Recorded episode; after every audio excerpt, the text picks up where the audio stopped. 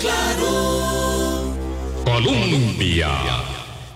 Con un país en sintonía, 8 en punto de la mañana. ¿Qué tal? ¿Cómo están? Muy buenos días. Bienvenidas, bienvenidos a nuestra ventana de opinión. Un privilegio, como siempre, compartir con ustedes a esta hora de la mañana y a cualquier hora del día en nuestras plataformas. Llegamos a viernes 9 al fin viernes, porque es una semana muy cargada, muy cargada, eh, noticiosamente hablando, es una semana muy pesada.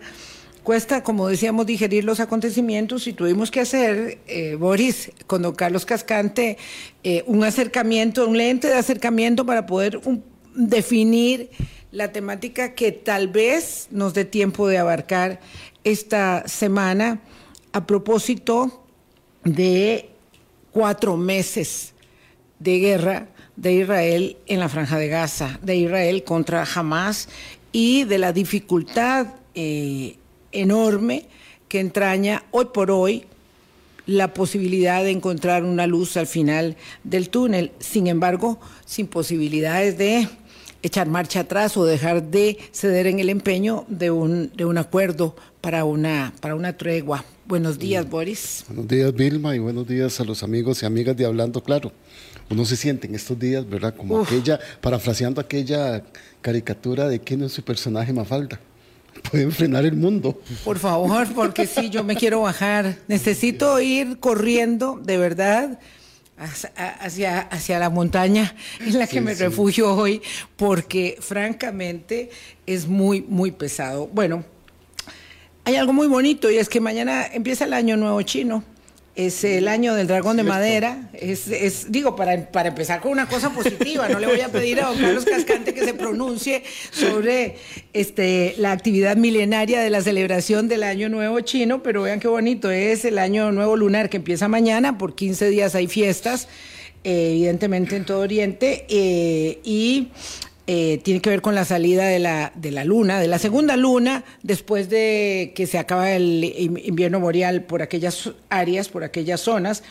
Y bueno, es, esto siempre me gusta mucho, a Boris también, yo sé que le canta, y siempre voy a buscar ahí mi dragón de madera para tenerlo este, para, este, para este año. Así que feliz año nuevo chino para todas y para todos. Don Carlos Cascante, también para usted, buenos días. Buenos días, Vilma, buenos días, Boris. Es un, es un buen año chino porque yo soy serpiente en el, en, el, en, el, ah. horóscopo chino, entonces generalmente los años del dragón tienden a ser buenos. Sí. Ya, sí, sí, en, principio, porque son muy, están muy pareados. Sí. Eh, en principio, pero bueno, eh, eh, lo dejamos ahí. Dejémoslo ahí. Sí, para no, para no hablar especular de, de, astrología china. bueno, vamos a hablar del conflicto en Oriente Medio, de cómo se ha calentado la zona. Ya hemos hablado de este tema con, Carlos, eh, pero es necesario traerlo a la mesa nuevamente porque... Eh, pues cada día, no es que hoy estamos en un punto de inflexión, pero han pasado cuatro meses. Eh, aquí el dilema muy preciso y muy claro, y yo no sé si por ahí está bien empezar, Carlos, o, nos resituás, nos refocalizás pensaba yo plantearlo así, el dilema que hay entre, para Netanyahu, por supuesto, ¿verdad?, entre facilitar, el primer ministro israelí, entre facilitar eh, la tregua, distender la actividad, eh, para empezar a buscar eh, otras vías de negociación o, por el contrario, meter el acelerador de eh, el ataque en, Rafa, que, es la última, pues el último bastión, ¿verdad?, que queda en el sur de Gaza, donde hay más de un millón de desplazados. El mismo presidente Biden dijo ayer, y eso fue muy interesante, que la conducta de la respuesta en la franja de Gaza ha sido desmesurada. Es como la crítica más fuerte que ha hecho Estados Unidos hasta ahora eh, contra su aliado incondicional, ¿verdad? Este, y lo cierto es que pareciera que estamos ahí, en esa dicotomía donde no se pueden encontrar las dos partes. Yo diría que hay tres grandes focos en el conflicto, si, me lo permiten. Sí, claro. El primer gran foco del conflicto es lo, el interno del Estado de Israel. Ese es el primer gran foco. ¿Por qué? Porque hay una disputa interna muy grande en torno al futuro de Netanyahu. Entonces tenemos, por una parte, una situación en que la extrema derecha que apoyaba a Netanyahu le dice, para que usted se quede, usted tiene que continuar con el conflicto. Tenemos un grupo más moderado que le dice, negocie y nosotros lo sostenemos. Y hay una inmensa cantidad de la opinión pública de Israel, un 33% de la opinión pública en Israel que considera que Netanyahu debe irse. Entonces, ese foco interno de Israel es un problema en la toma de decisiones. A Netanyahu en lo particular, creo yo, le sirve que el conflicto se expanda. Se expanda. ¿Por qué? Porque le permite permanecer en el poder. La emergencia, Netanyahu saca Sí, ventaja. está ahí por, el, por la saca, emergencia. saca ventaja de la emergencia. ¿Ok? Y, por, y, y entre más se prolongue esto. Por otra parte, si Netanyahu dice, ok, vamos a una tregua amplia, 145 días, 100 días, retomar las actividades se vuelve más complicado. Y él incumpliría una de sus promesas al iniciar el conflicto, que es acabar por completo con Hamas, lo que él llama la victoria absoluta. Absoluta, sí. Entonces, ese es el primer gran dilema del, del conflicto, el interior del Estado de Israel. ¿Por qué también? Porque conforme avanza la campaña hay más muertos en el ejército de Israel. Es que esa es una información de la cual se sabe poco, porque las fuerzas eh, de defensa de Israel no quieren establecer esto, ¿verdad? Eh, es, un, es un elemento impensable, ¿verdad? Que usted va a decir esto porque eso reduce la popularidad del, de- del avance. Por otra parte, en este mismo meollo del conflicto está cuán factible es esa victoria total. Se calcula que jamás tenía, tendría unos 30 mil efectivos. Al parecer se han eliminado alrededor de 15 mil efectivos. Wow. Y hay, continuos movimientos en el norte de reavivamiento de Hamas y el sur ha sido muy complicado. Entonces, esa idea de acabar, de que jamás quede en cero, con toda la dirigencia fuera también, eh, esa es otra cosa. Eh, eh, ese primer meollo es complicado de resolver. Don Carlos, nada más solo para Sí. puntualizar aquí, esa victoria absoluta, ¿verdad? Que dice eh, el premier Netanyahu, ¿a costa de qué? A costa de todo, De todo. de sangre y fuego. Sí. De sangre y fuego, eh, ya las bajas se calculan en 27 mil personas y 67 mil heridos. Esos son los cálculos de las, de las autoridades de Hamas. Evidentemente esos cálculos pueden debatirse, pero hay, hay digamos, prueba eh, de otros medios que, que también dicen que puede andar por ahí. Y ya lo que señalaba usted, Vilma, de, ayer Estás el propio... hablando de, una, de un balance general del Sí. conflicto. Ya, des- cuando, cuando usted oye al presidente de los Estados Unidos decir que eh, la reacción ya se pasó el tope, Ya. Ya fue más allá de lo... Es que es visible. eh, Es que es muy visible, ¿verdad? Muy Que- visible. Es que ya no se puede ocultar más el desplazamiento que es inocultable. ¿ah? El desplazamiento de personas del norte al sur fue algo brutal cuando se habla de la posibilidad de que se produzca una epidemia de cólera y de hambruna. Es que ya la situación humanitaria es inocultable. Así, el secretario general de Naciones Unidas, Antonio Guterres, dijo, es una pesadilla humanitaria. Exactamente. Pero, lamentablemente, ¿verdad? Aquí en el juego de, de ajedrez, o se logra establecer un acuerdo, y ahí volvemos a la figura de Anthony Blinken, el secretario de Estado, yendo y viniendo, yendo y viniendo de un escenario al otro, eh, o no se logra establecer un acuerdo, digamos que medianamente pueda acercar a las partes hacia un equilibrio acaso muy, muy precario. Entonces, frente a una propuesta que a mí me gustaría mucho que explicara, Carlos, eh, desmesurada, gigantesca, que hace jamás para devolver a los rehenes, este, que, que son, digamos, el, dolorosamente el botín, eh, una respuesta desmesurada, Netanyahu dijo, no, no, nosotros no nos vamos a entregar de esa forma. Ese es el segundo, digamos, dilema, Ah, que es la tregua. La tregua que es vista de diferentes formas por los actores. Entonces, si uno lo plantea en términos de Israel, la tregua es fundamentalmente una pausa corta para recuperar eh, los rehenes y que eso permita continuar con el objetivo final. Jamás ve la tregua como el inicio de la salida y preservar su posición en Gaza.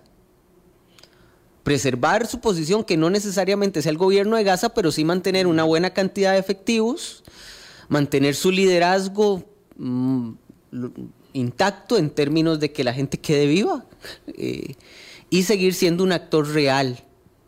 Mm. Y después está lo que los actores externos ven en la, en la, en la negociación. Los Estados Unidos ven en la tregua una búsqueda de salida final de la, de la escalada violenta previo a las elecciones de este año. Le urge. Le urge, le urge. Eh, Irán ve esto también, ve la tregua como una posibilidad también de, evitar conflictos internos dentro de Irán, que esto escale. A Irán no le sirve que esto escale. Eh, Qatar, Qatar lo ve. Y va escalando, y va. Ese, ya ese es el tercer, ese es el tercer, escenario, o el tercer, o el tercer gran dilema del conflicto. Eh, para Qatar es yo arreglé esto otra vez soy un actor indispensable en el Medio Oriente. Un estado pequeño. Posicionarse. Qatar, eh, Qatar, primero. Qatar, porque Qatar no sufre el problema. Egipto sí. Egipto sí. Para Egipto y Jordania es evitar una masiva escalada de la migración de palestinos a esos dos países, que puede complicarles el escenario político. Entonces, como ustedes pueden ver, no es... Todos son diferentes. Todos los intereses de la tregua, todos los que están negociando la tregua, tienen intereses completamente distintos claro, pero, pero tienen un objetivo común que es la tregua, a diferencia de Netanyahu. Exactamente. Claro. Ahora, eh, a Netanyahu, y esto está claro, a Netanyahu le favorecería mucho extender esto lo más que pueda y que Trump gane en noviembre. Porque si Trump gana en noviembre, de, estamos hablando de la persona que reconoció la posesión de Israel de los altos del Golán, que pasó la embajada de Tel Aviv a Jerusalén, un apoyo directo a las posiciones de Netanyahu. Misma condición favorecedora que entrañaría para Rusia y Vladimir Putin que ganara Donald Trump. Es que por eso vamos a amarrar hoy el conflicto de Oriente Medio, ahorita nos salimos a, lo de Rusia, pero con el proceso electoral estadounidense más adelante, y esto, con Carlos Cascante. Y esto, perdón, no es preferencia política, no. es, una realidad. es una realidad. Una realidad de los intereses de los actores. ¿Mm? Ok, y, el tercer, eh, eh, y, el, y en esa tregua entonces hay, hay varios elementos que se negocian. Se negocian, número uno, el tiempo de la tregua. Y ahí los que quieren que la tregua se convierta ya en una desescalada pretenden que la tregua sea extensa. Porque entre más extensa sea, retomar la actividad es más difícil. militar es más difícil, porque la gente se acostumbra a los beneficios de la tranquilidad y la paz. Claro. La emergencia ya se ve menos. Qué duro decir eso, Carlos. Sí, sí. Acostumbrarse a los beneficios de la tranquilidad y la paz. Sí, sí. Claro. Sí. Pero sí, es que, vamos a ver, vos estás ahora en un estado de guerra. Si usted para por dos semanas, como, como fue la última tregua, retomar no es tan complicado. Pero si usted para 100 días, es que ya estamos hablando de tres meses. Si hablamos de 145 días, es, un periodo donde ya la gente en Israel dijo, bueno, ¿eh? Si hablamos de 145 días, estábamos en la recta final de la campaña estadounidense. No puedo pensar cómo estará el señor Blinken y todo el gobierno estadounidense. Exactamente. Ese es el primer gran problema. Eh, Israel quiere una tregua, Netanyahu quiere una tregua más corta. El segundo gran problema son los términos de intercambio. Esto va a sonar como si estuviéramos hablando de comercio. Sí, qué feo. Suena horrible, pero es que es la lógica de la negociación. De, los rehenes, de la liberación. ¿Cuántos rehenes por detenidos palestinos? ¿Uno por cuántos? Y la última vez fue por cada uno como 45, 50 palestinos detenidos, si no me equivoco. Fue, un- Sí. fue un, fue un- fue un- Y- un ratio y- muy, y el- muy Y elevado. la cifra histórica que hemos visto en algún momento, Carlos, es en el momento que hubo eh, el cambio de un israelí por mil palestinos. ¿Y cuáles palestinos está dispuestos a liberar Israel? Porque Israel lo ¿Qué condición? Sí, porque eso depende de por qué fueron detenidos. Claro. Entonces, el asunto aquí para Hamas es clave porque Hamas, pese a haber sometido a la, a la- a la gente de la franja a una situación como esta, va a decir, pero vean, lo hicimos levantándonos contra la opresión de Israel y además sacamos la libertad de nuestros amigos que fueron encarcelados por Israel. Por eso es tan importante para Hamas esa, ese intercambio. ¿Cuántos rehenes tiene Hamas hoy? Contando, oigan, como, di- como dice Carlos, es muy duro contando los muertos, que son como una treintena. Se hablaba de como 145, Sí. una cosa así, se hablaba de ese número. En realidad nunca ha habido números exactos, siempre hay como un, un 145, 130. Israel dice 30% por lo menos, 25%, 30% están muertos, pero están pidiendo los cuerpos, porque eso es parte, digamos, de llevarle tranquilidad a las familias que, que lo, que los perdieron. Entonces, e- e- esa parte es muy relevante. Y por otro lado, en Israel hay una enorme presión de, much- de- especialmente de las familias que están viviendo esa situación, al gobierno de que negocie la tregua.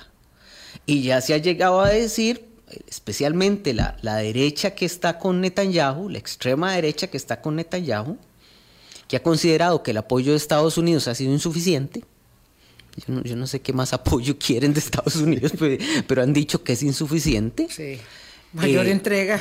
Mayor entrega, entrega de armas pasándose por arriba de los controles del Congreso, eh, nunca una condena, votos, en con- votos en contra en el Consejo de Seguridad de Naciones Unidas. Es que Estados Unidos... todo Volver, la, todo volver ha la mirada, no decir nada. No decir nada, mantener el dere- mantener el discurso de derecho de defensa de Israel. Pero, pero bueno, la Pero, extrema pero derecha. ayer dijo Biden, Sí. ayer con todo y lo molesto que estaba, dijo eh, eh, el presidente Biden, esto ya se pasó. Ujú. Sí, vamos, a- eh, ya, ya le entramos a eso porque es la forma que tiene Estados Unidos para presionar Sí, a, una- claro. a un acuerdo. Sí. Eh, les decía entonces que, que eso, digamos, así ven los rehenes, estos dos. Y lo otro es eh, cómo, qué va a pasar después de la tregua, ¿verdad? Porque ahí se abre un abanico muy interesante de ideas en torno a reconocer a los Estados Unidos al Estado palestino. Eh, y ahí es donde los Estados Unidos ha empezado a presionar por la tregua. ¿Cómo puede presionar Estados Unidos? Bueno, ayer Biden hizo un ejercicio de presión, salió a criticar al Estado de Israel, cosa que en la que en la historia política de Biden es algo Biden ha, Biden es ha sido toda su carrera política pro Israel y lo cual no es difícil de encontrar. Personas como Bernie Sanders también ha tenido posiciones que es, digamos, de un, de, una- de un espectro político más a la izquierda, ha tenido esas posiciones. Eh, digamos que el progresismo estadounidense, o lo que se puede llamar progresismo en los Estados Unidos, no es que ha sido, en con- no ha tenido una posición en contra de Israel. Entonces, para Biden decir eso ayer es complicado. Y la otra forma que tienen los Estados Unidos de presionar a Israel es Blinken yendo cada semana a, a- a- a- a Tel Aviv a hablar con Netanyahu.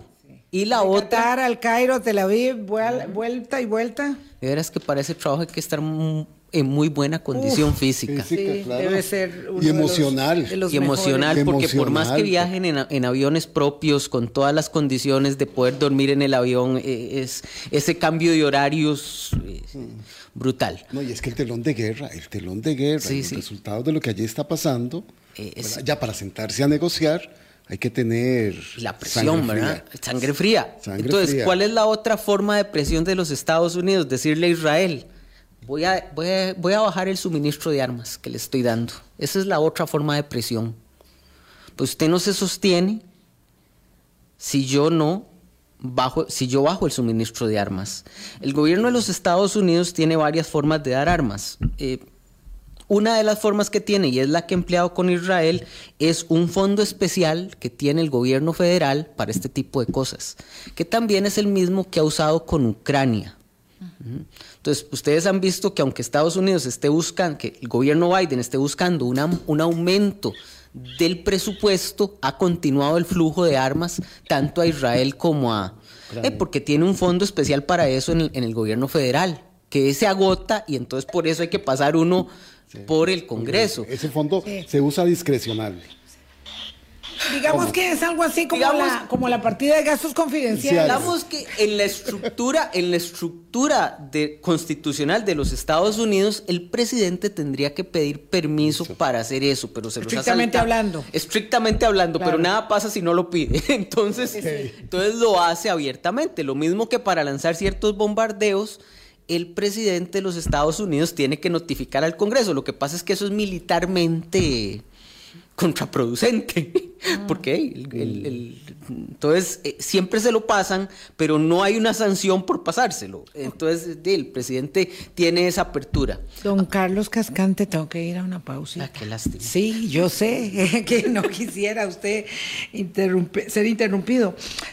Tenemos una aproximación respecto de lo que está pasando en este momento en la en el impasse de la, de la negociación. Nada más de eso hemos hablado. Vamos a la pausa para situar un poco lo que ha sucedido en los últimos días con otros escenarios, digamos, eh, puntos calientes del mismo conflicto y observar entonces a Estados Unidos procurando una tregua, por un lado, pero obligado a atacar, por otro lado, a las milicias este, rebeldes que operan en otras áreas cercanas. Ya venimos. Colombia. 4 de la mañana conversamos con el especialista en relaciones internacionales, profesor universitario Carlos Cascante, esta mañana de viernes. Mm, vamos a ver, mientras Estados Unidos procura, sin derecho a desistir, a desfallecer, a persistir, un acuerdo para una tregua, en, la masacre que hay en Gaza. Por otro lado, tiene que atacar objetivos eh, en el vecindario, porque claro, un ataque que le mate tres soldados y le hiera 40, eh, que no estaban más que acampando, que, que estacionados en, en, en Irak. en Irak. Siempre se me enreda cuando voy a hablar el de ataque fue el, ataque estadounidense fue en Irak. En Irak, claro. Eh, y, la, y la retaliación correspondiente, ¿verdad? Eso implica más acción, más calentamiento. Eso hay que entenderlo y ese es el tercer meollo, que es lo que genera el conflicto palestino-israelí y esta guerra en Gaza dentro de todo el Medio Oriente.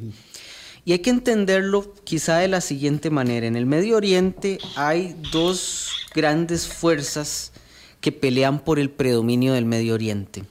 Voy a explicar, tiene muchas ramificaciones, pero para explicarlo en términos generales, usted tiene por un lado a Arabia Saudita, un país riquísimo en petróleo, eh, en un proceso de modernización, pongámosle comillas, modernización liderado por eh, el príncipe heredero, pero que para los efectos es ya el, dirigente del país, eh, y por el otro lado, Ibn Salman, perdón, y por el otro lado usted tiene a Irán, que por su tamaño y por su ubicación geográfica y por su historia y por su riqueza y por la revolución chiita, es sumamente importante.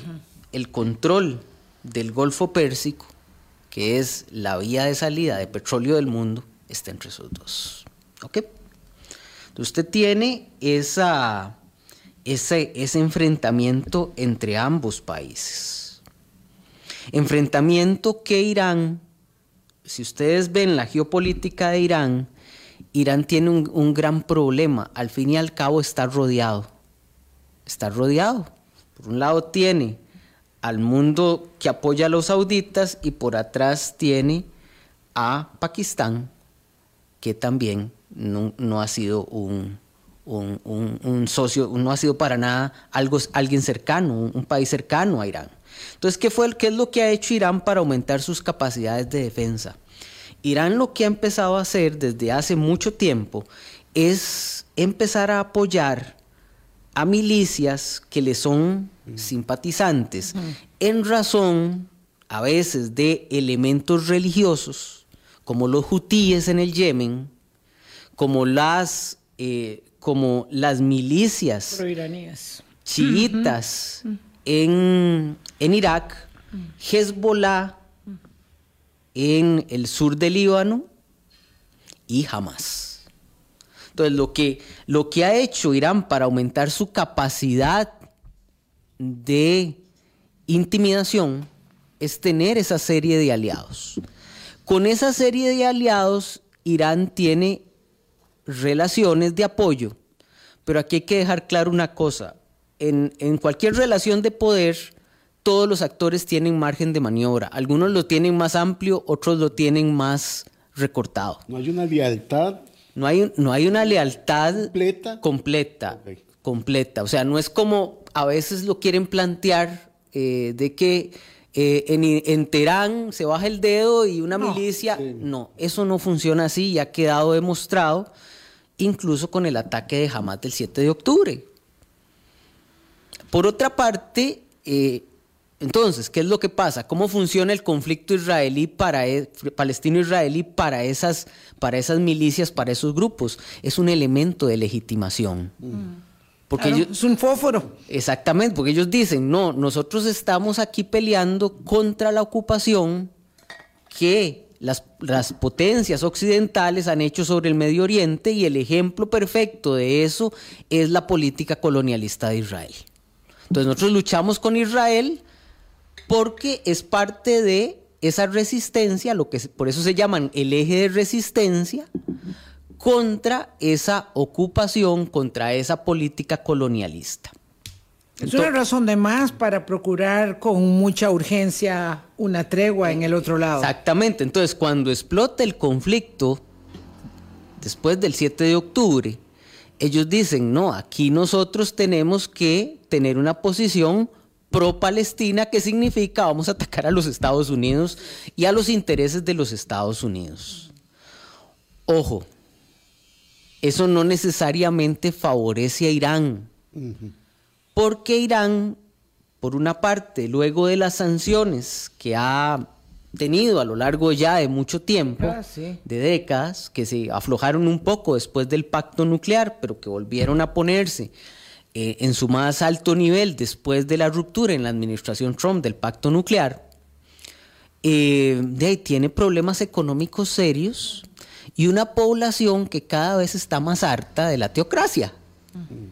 Porque, y eso es, eso es lo maravilloso de Irán, Irán, si uno lo analiza a lo largo de su historia, es de los países más abiertos en términos de cultura.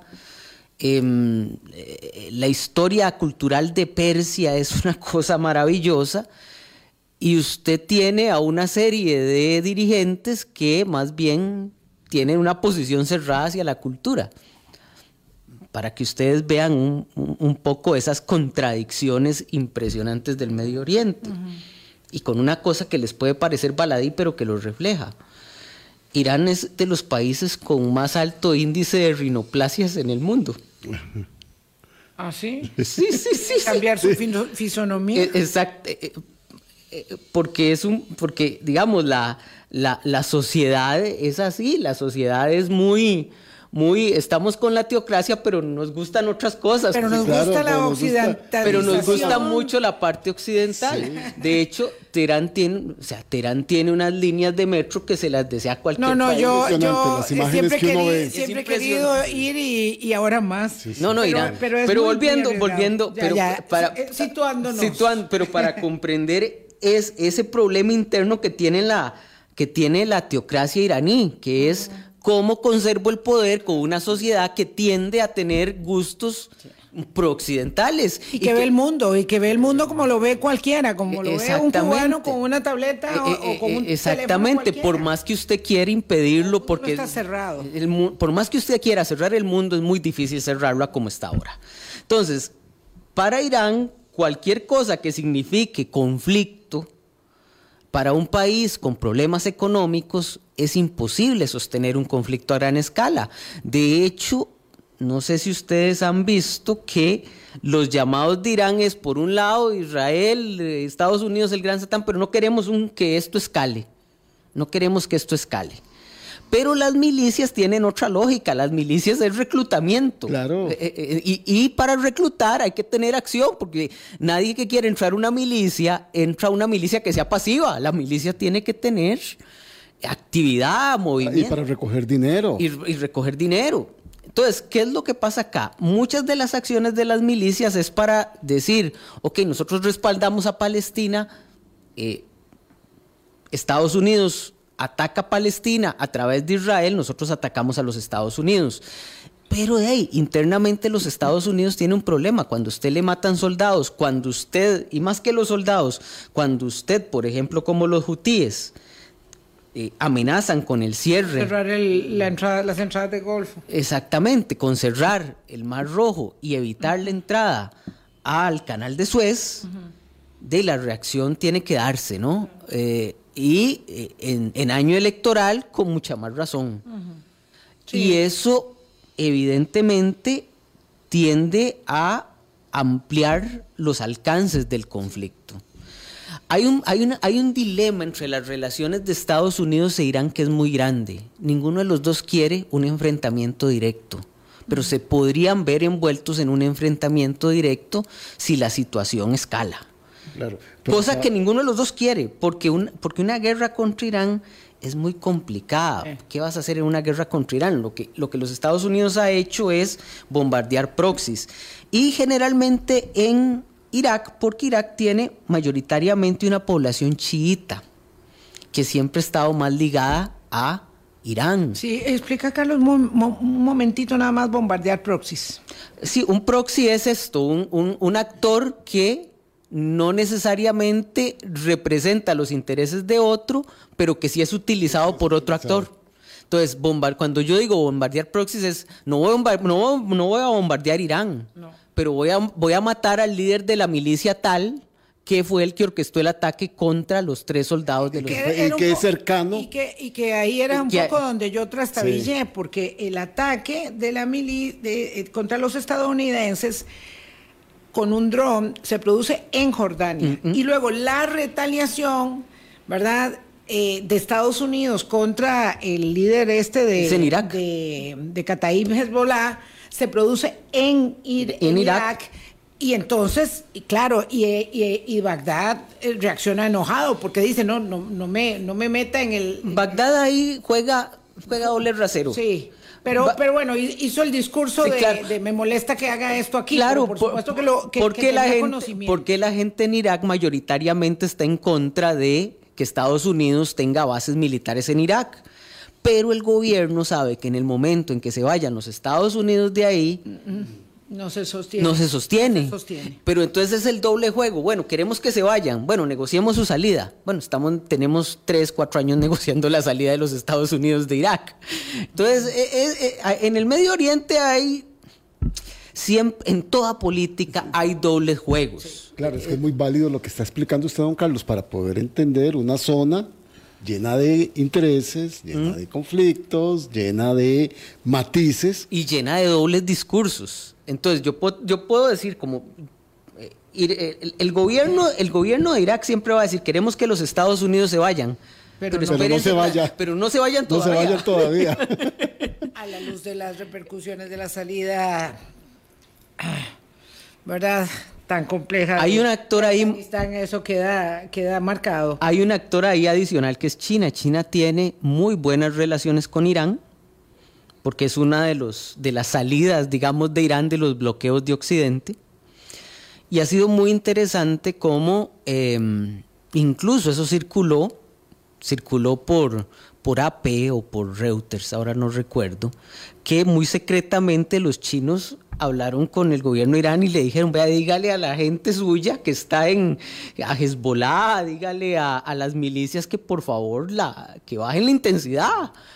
Eh, porque para China es muy complicado. Recuerden que China no es un productor de hidrocarburos. Entonces, todo lo que pasa en el Medio Oriente en términos de abastecimiento podría perjudicar a China. Entonces, para China, esto del Mar Rojo y los hutíes es un, es un problema abierto. Y los Estados Unidos, en la última visita de Jake Sullivan, el, el, asesor de seguridad nacional de Biden a China, fue, díganle algo a sus amigos de Irán para que, para que no baje esto. Lo que pasa es que también Irán tiene sus límites para, para controlar lo que hacen las milicias y lo que hace, y lo que hace jamás.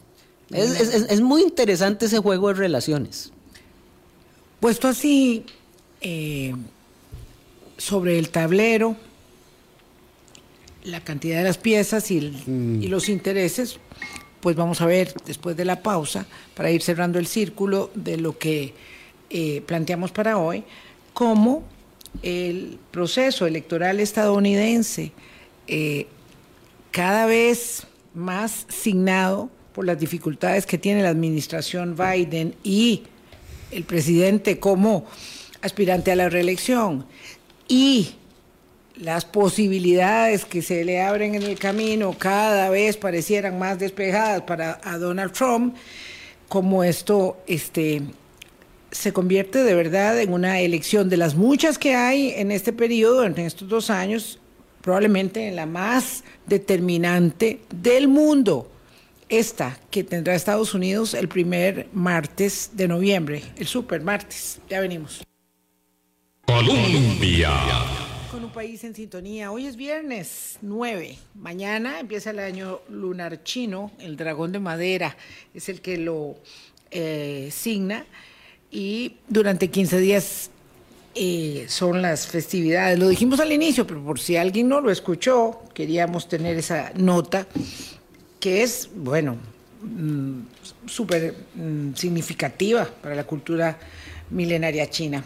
Pero bueno, pero no estamos ahí, estamos en el conflicto de Medio Oriente y la repercusión en la elección de los Estados Unidos, tanto como la elección de los Estados Unidos tendrá repercusión en el conflicto de Medio Oriente, porque continuará, eso es así, aunque haya una tregua.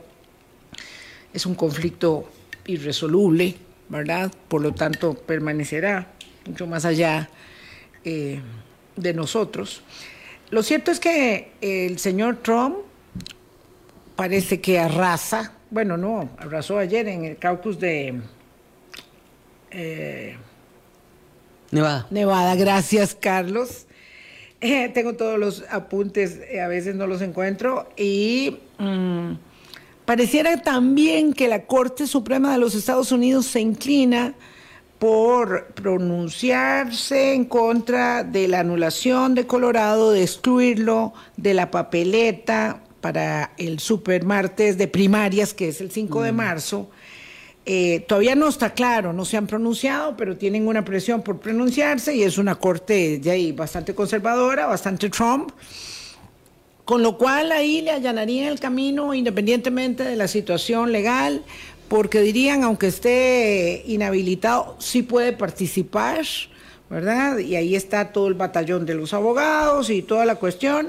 El hombre va ganando las eh, caucus y primarias como nada, facilísimo Ayer eran 99, 99% ganó. Bueno, una cosa muy mal hecha, muy mal organizada, muy terriblemente hecha los caucus esos, ¿verdad? Pero bueno, pero ahí está. Y por el otro lado, el señor Biden con todo tipo de problemas, todos los problemas que por supuesto tiene el desgaste del ejercicio del poder en un mundo tan complicado. Hasta Vladimir Putin se atreve a decir que si Trump fuera presidente, él no estaría en guerra con Ucrania. Qué, qué desgracia, qué desgracia, qué molesta, qué molesto, de verdad, el cinismo con el que se conduce Putin cuando le hace campaña a Donald Trump. Eh, pero bueno, ese, don Carlos, ahí quedan 15 minutitos. Vamos a ver. Ah, no, mentira, 12. Has dicho todo lo que Biden tiene en contra. Tiene a favor algo. Por favor. Que la economía de los Estados Unidos está en pleno crecimiento, que el desempleo en los Estados Unidos está muy bajo.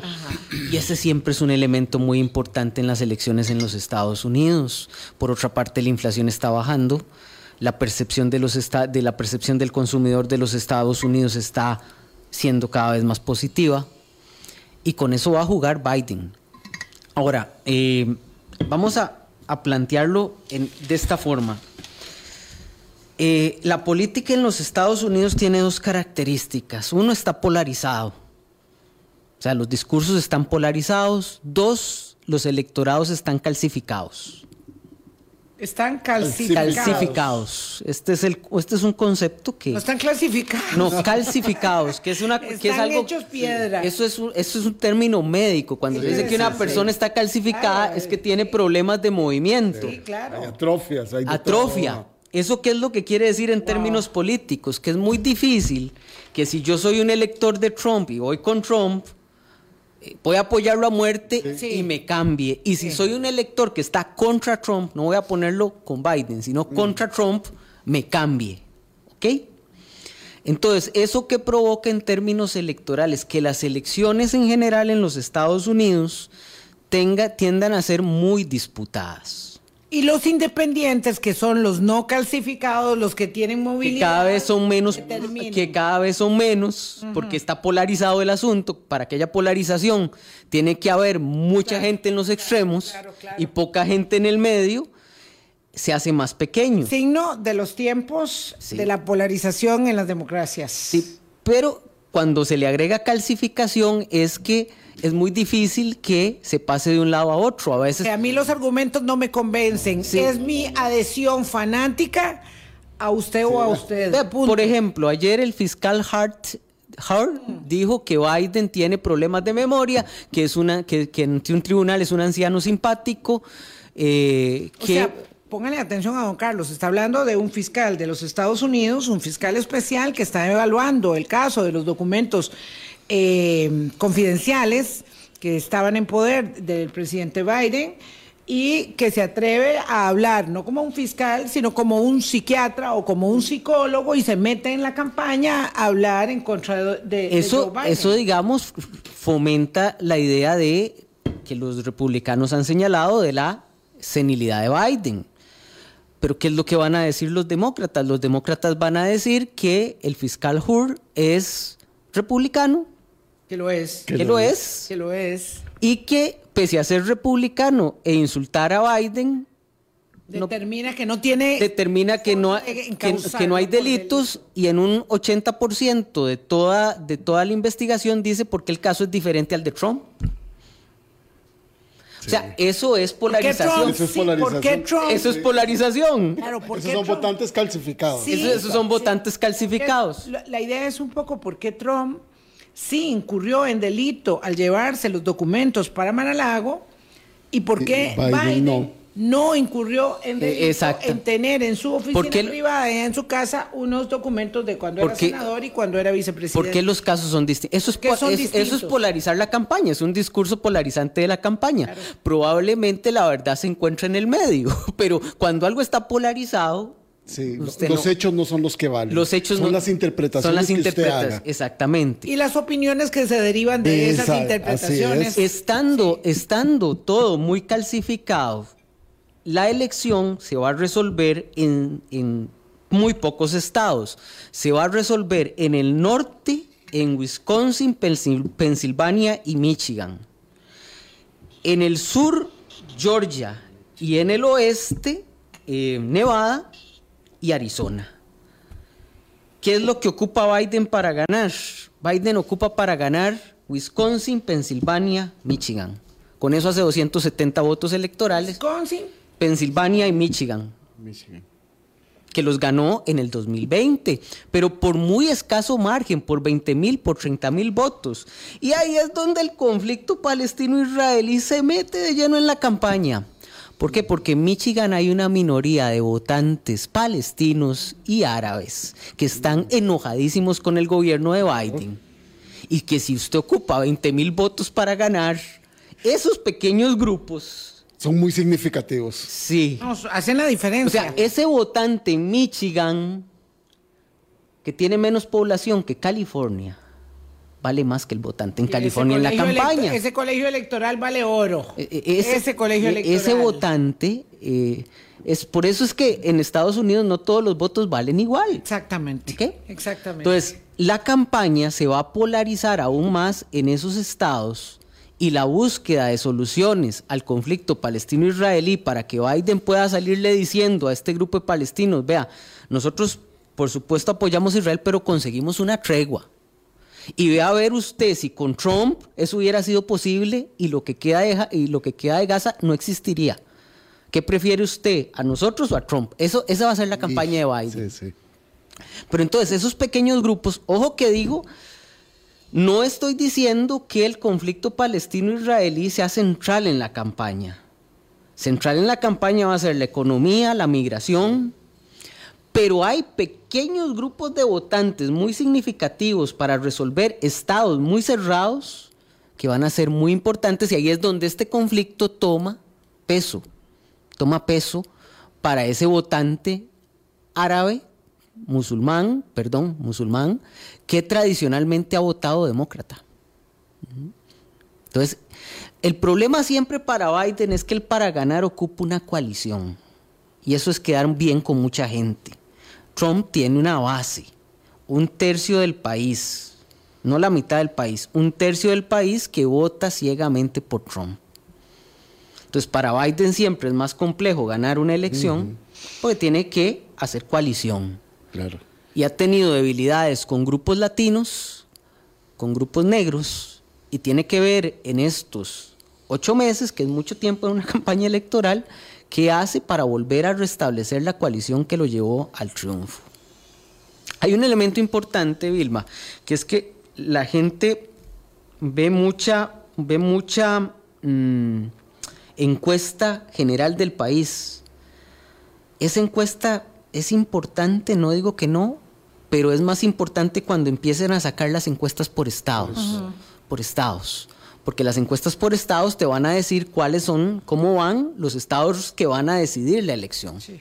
Y así es como se están ganando las elecciones ahora. Y a- Por márgenes muy pocos. Por- porque estamos, insisto, en una política polarizada, calcificada. Entonces, los que deciden la elección son los que están en el medio, que cada vez son menos.